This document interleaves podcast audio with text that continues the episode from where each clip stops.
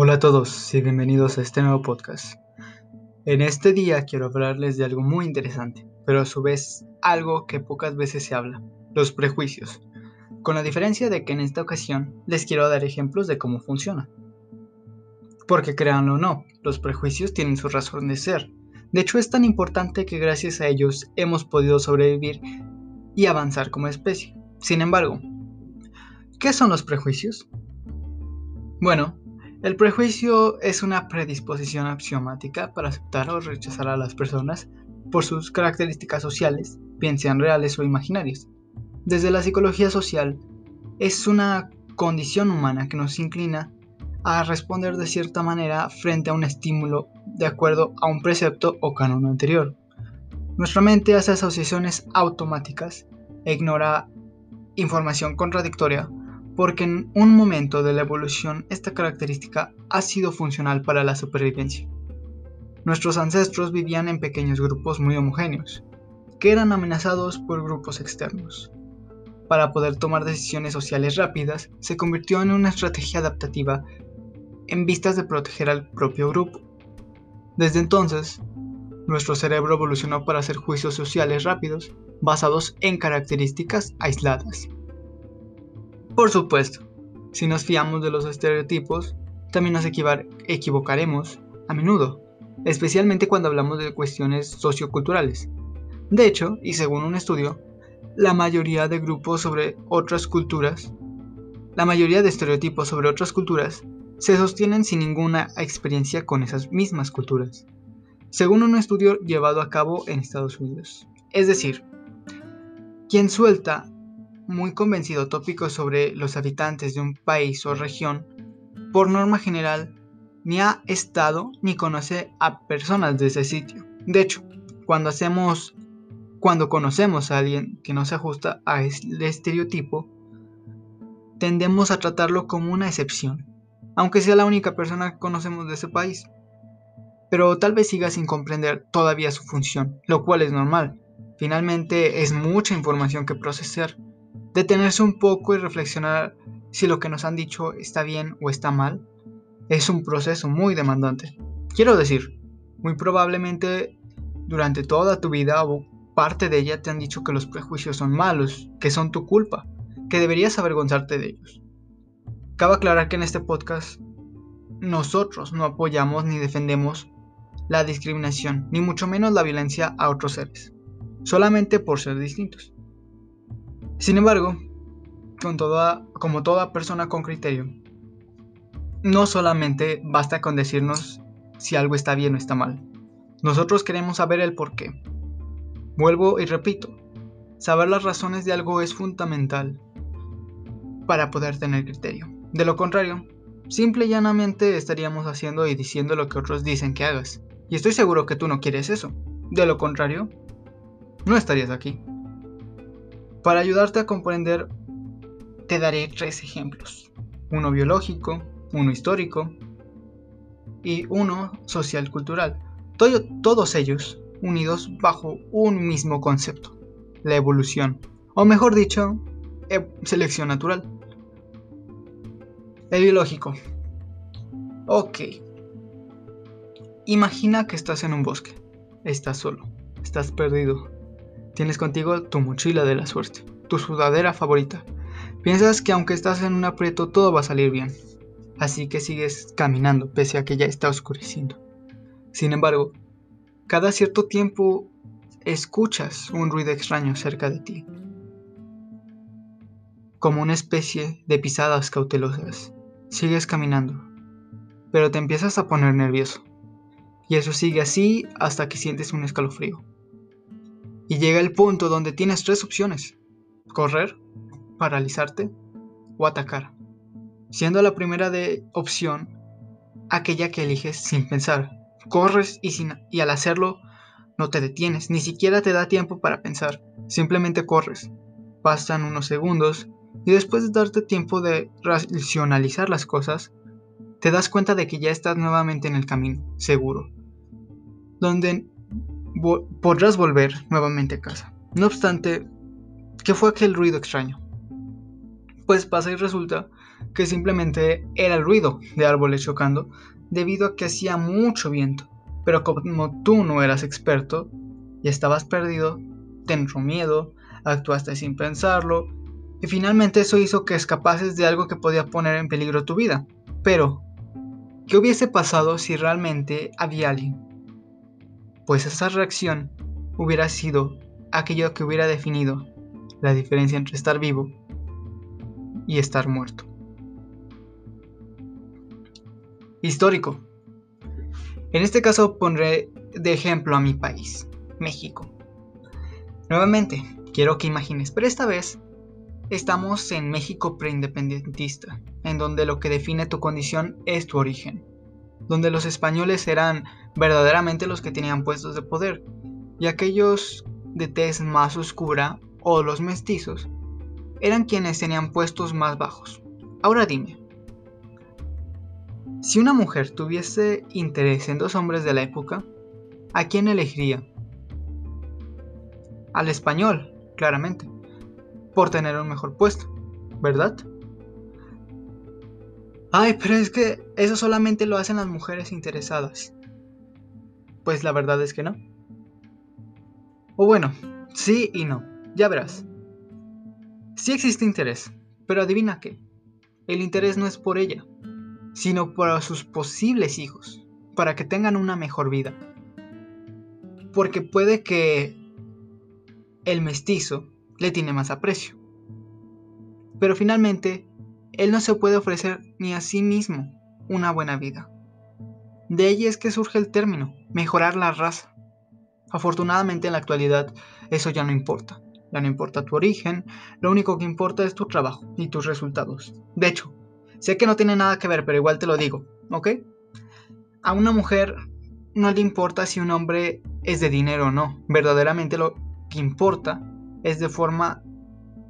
Lo que verdaderamente importa es... son dos cosas. Una, de forma inconsciente que le puedas dar una buena vida a sus hijos.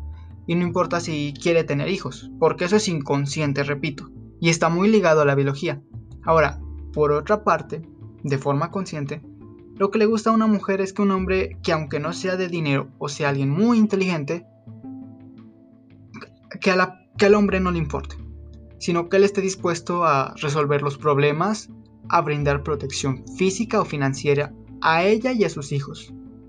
Que a lo mejor no sepa cómo se resuelve algo, pero que sea capaz de ser, de decir algo como, pues honestamente no tengo idea, no sé cómo hacerlo, pero aún así voy a aprender y lo voy a hacer. Eso es sumamente atractivo para la mujer. Tome nota, chavos. Ahora, social cultural. Este es un poco más complejo porque abarca muchos detalles, pero en resumen, según estadísticas de la INEGI, mientras más claro sea tu tono de piel, mejores oportunidades laborales tendrás, mejor remuneración y mejores puestos directivos. Y esto no es por capricho, no.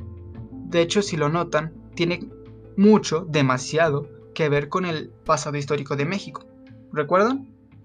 Los españoles tenían mejores puestos y aquellos que, tenían piel más oscura o mestizos tenían puestos más bajos en aquellos tiempos debido a su origen, pero ahora es debido a que, al igual que con los puestos de trabajo, Mientras más claro sea tu tono de piel, mejor escolaridad tendrás.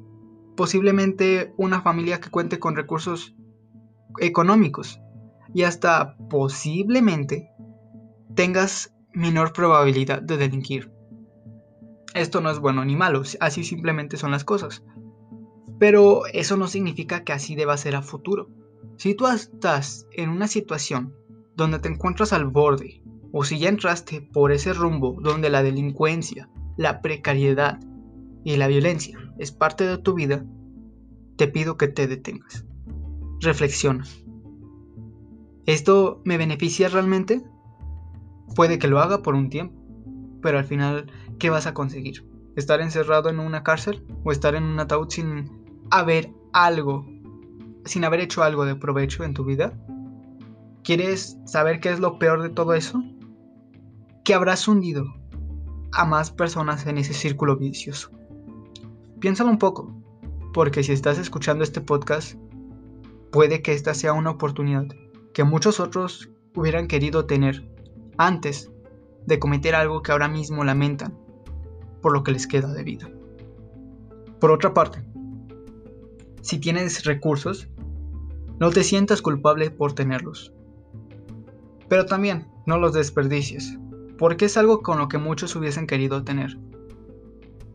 Tampoco digo que dones todo tu dinero que te encomiendes a gente de bajos recursos, si tú no quieres. No, no lo hagas, no es necesario. Simplemente aprovechalos, ya sea para tu mejoramiento como persona, como profesional, e incluso, si lo deseas y si verdaderamente te nace, enfócalo en el mejoramiento y bienestar de otros. Ya por último, quiero darte 5 consejos para aprender a usar de forma efectiva y en beneficio tuyo y de otros todo lo que te acabo de decir. 1. Aprende de historia. Trata de entender cómo hemos llegado hasta este punto. No hay necesidad de ser experto ni mucho menos. De hecho, lo puedes enfocar en tu área. Quizás eres doctor, investiga sobre la historia de la medicina. Eres abogado, investiga sobre la historia del derecho. 2. Socializa. socializa con personas distintas a ti. Aristóteles decía, solamente una mente educada puede entender un pensamiento diferente al suyo sin necesidad de aceptarlo. Sé empático y trata de entender a otros desde su perspectiva y quizá aprendas algo nuevo. Número 3. Contexto. El contexto es sumamente importante. Si no eres capaz de interpretar el tuyo propio como el de otros, te aseguro que no podrás manejar tus situaciones. Número 4. Pensamiento evolutivo. Ya lo hablamos hace poco. La biología en conjunto con la historia de una sociedad puede marcar la diferencia entre lo que haces en favor o en contra de otros. Lo importante es estar conscientes de esa triada. Historia, sociedad, biología. Y claro, al principio no será fácil, pero verás que con el tiempo ya lo harás sin darte cuenta. Número 5. No lo tomes tan en serio. Vaya, el sentido del humor siempre va a existir, los prejuicios van a seguir existiendo, y ninguna mentalidad o ideología lo van a detener. Los peligros dentro de la sociedad siempre van a existir. No tomes las cosas tan en serio. De verdad, no te ofendas. No te ofendas por ningún comentario cada dos por tres, como tampoco tienes que atacar o violentar a alguien por ser distinto a ti. Tómate las cosas no tan en serio. Ahora, como consejo extra, enfócate más en los resultados. Con esto me refiero a que seas un poco indiferente ante la idea de si tal persona es de algún lugar o si es distinto a ti. Sé indiferente ante eso. Simplemente enfócate en que esa persona cumpla con su trabajo, que haga las cosas bien. Trátalo como tratarías a cualquier otra persona. Si hace algo excepcionalmente bien, felicítalo. Si, eso, si hace algo mal, corrígelo. Pero sé indiferente ante su origen. Pero ¿qué pasa si esa persona la atacan? ¿La defiendo o no la defiendo? Como te dije antes, trátale como cualquier otro. Si lo atacan sin motivo y crees que es incorrecto no ayudarlo, pues ayúdalo. Si lo atacan porque le empezó el problema, no lo ayudes, porque él se lo buscó. Simplemente haz lo correcto y trata a las personas como personas. Imagínate, hemos llegado a un punto dentro de nuestra sociedad donde se tiene que decir lo obvio. Finalmente el sentido común es de hecho el menos común. Eso es todo por hoy. Espero que te haya gustado y de ser así te invito a compartirlo. Un saludo y hasta pronto.